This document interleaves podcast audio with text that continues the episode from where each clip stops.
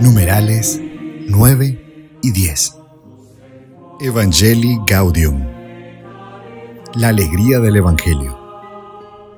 Exhortación apostólica del Santo Padre Francisco a los obispos, a los presbíteros y diáconos, a las personas consagradas y a los fieles laicos sobre el anuncio del Evangelio en el mundo actual. La dulce y confortadora alegría de evangelizar. Numeral 9. El bien siempre tiende a comunicarse. Toda experiencia auténtica de verdad y de belleza busca por sí misma su expansión. Y cualquier persona que viva una profunda liberación adquiere mayor sensibilidad ante las necesidades de los demás. Comunicándolo, el bien se arraiga y se desarrolla. Por eso, quien quiera vivir en dignidad y plenitud no tiene otro camino más que reconocer al otro y buscar su bien. No deberían asombrarnos entonces algunas expresiones de San Pablo, que dice, el amor de Cristo nos apremia. En 2 de Corintios 5:14. También dice, ay de mí si no anunciara el Evangelio. En 1 Corintios 9:16.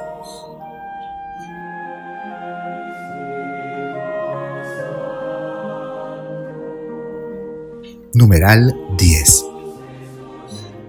La propuesta es vivir en un nivel superior, pero no con menor intensidad. La vida se acrecienta dándola y se debilita en el aislamiento y la comodidad.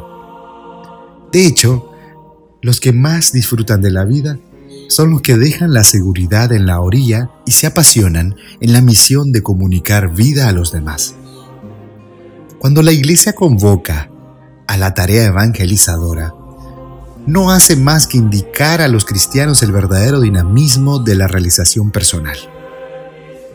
Aquí descubrimos otra ley profunda de la realidad que la vida se alcanza y madura a medida que se la entrega para dar vida a los otros.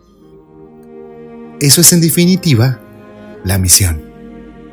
Por consiguiente, un evangelizador no debería tener permanentemente cara de funeral.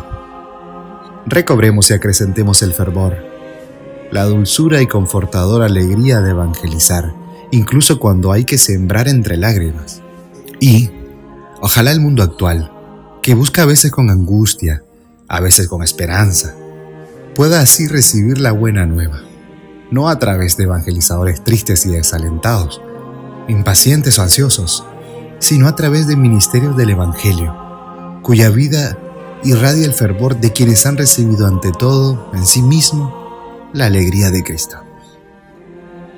Digamos juntos, Virgen y Madre María, Tú, Virgen de la escucha y de la contemplación, Madre del amor, esposa de las bodas eternas, intercede por la Iglesia, de la cual eres el ícono purísimo, para que ella nunca se encierre ni se detenga en su pasión por instaurar el reino.